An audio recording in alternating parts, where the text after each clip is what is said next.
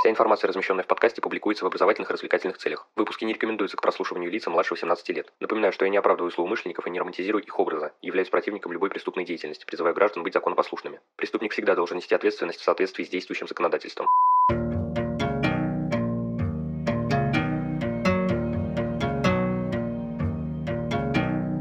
Всем привет, вы на канале Cream One и сегодня у нас с вами разговорный выпуск, посвященный первому юбилею проекта. Поговорим о появлении и развитии Cream One, достижениях и поставленных на будущее целях. В общем, без лишних слов, поехали!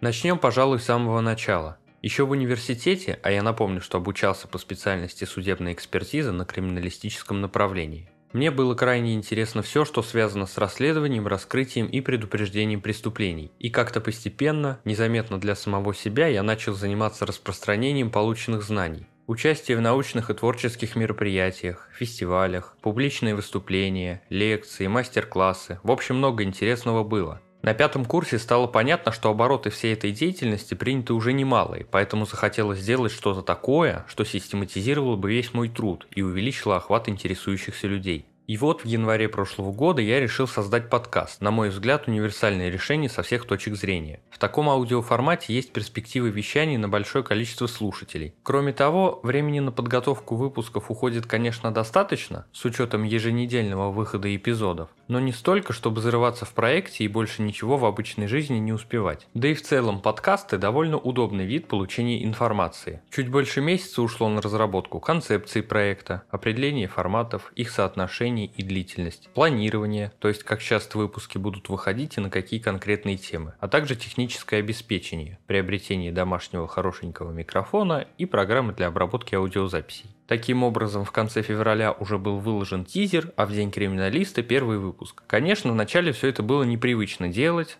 Кажущиеся сейчас простыми, некоторые действия занимали гораздо больше времени. Хотя отмечу, что до сих пор технические аспекты порой вводят меня в ступор. К счастью, со всеми основными моментами я вроде бы разобрался. На первых этапах казалось, что не получится успевать выпускать эпизоды, задуманные еженедельной регулярностью. Но как видите, все получилось, и данный выпуск является уже 55-м по счету. Конечно, не могу не сказать о том, что по ходу этого года мне многократно оказывалась помощь с проектом. Это и друг Сано, который помогает в обработке выпусков, именно из-за него мой голос хоть как-то возможно слушать. И родной университет имени Лобачевского, в том числе замечательное его подразделение «Парк науки», которые не раз меня рекламировали в своих соцсетях. Ну и, конечно, отдельные личности, которые всячески способствуют распространению Крим One. В совокупности достигнут хороший, на мой взгляд, результат. Каждый выпуск стабильно слушает не менее 100 человек. Некоторые эпизоды при этом собрали и многие сотни, а то и тысячи прослушиваний. Суммарно с подкастом Cream One познакомилось больше 10 тысяч человек. К слову, самый популярный выпуск – это разбор книги Александра Бушкова «Русский Шерлок Холмс». Вообще классно, что людям нравятся выпуски разных форматов. И обзоры на литературу, и криминалистические сказки, и теоретические аспекты слушатели принимают. Об этом в том числе свидетельствуют данные статистики, согласно которым эпизоды в большинстве случаев прослушиваются полностью. Хотя предпочтительнее аудитории, конечно, первые две рубрики. Напомню, что за этот год было проведено также несколько розыгрышей книг, которые попадали ко мне на обзоры. Также радует, что периодически в социальных сетях пишут совершенно разные люди с благодарностями, комплиментами, вопросами и предложениями. Хотя, честно говоря, обратной связи не хватает. И я имею в виду, конечно, не хвальбу, больше всего впечатляют сообщения с вопросами, вопросами, предложениями и критикой. Она вообще-то двигатель прогресса, без нее никак. Перечисленные результаты я считаю успешными, как уже упоминал, хотя вам приведенные цифры могут показаться и не такими солидными. И здесь бы я отметил два момента. Во-первых, трудно ожидать огромной аудитории от проекта с такой темой и форматом. Ну а во-вторых, Cream One это прежде всего хобби. Практически никаких финансовых вложений в него не делалось, а то, что вкладывалось, разумеется, не окупалось. Продвижение осложняется еще и тем, что я не имею каких-либо связей с организациями, способными дать информацию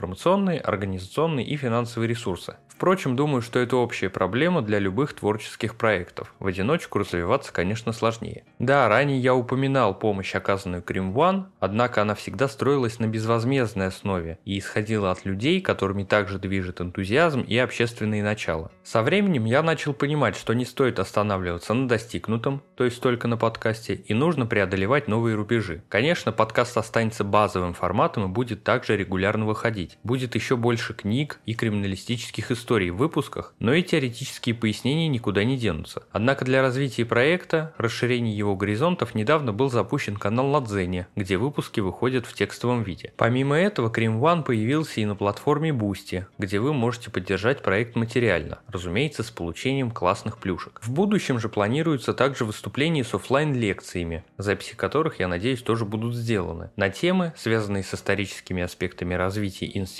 расследования, раскрытия и предупреждения преступлений в России и за рубежом. Надеюсь, что все задуманное будет исполнено, желания и возможности для этого имеются. К тому же за время развития Крим One, помимо окончания университета по профильной специальности, произошло еще одно важное событие. Я устроился на соответствующую работу и в настоящее время могу с гордостью говорить, что являюсь экспертом-криминалистом. Уверен, что это также поспособствует качеству подаваемого материала, так как изучение борьбы с преступностью на практике отлично сказывается на понимании сущности этой деятельности. Ну а в завершении, как бы это банально ни звучало, хочу поблагодарить слушателей, читателей и всех неравнодушных Крим One, своих близких за поддержку во всех начинаниях. Следите за деятельностью проекта, рассказывайте о нем всем вокруг и всегда помните, нераскрываемых преступлений не бывает.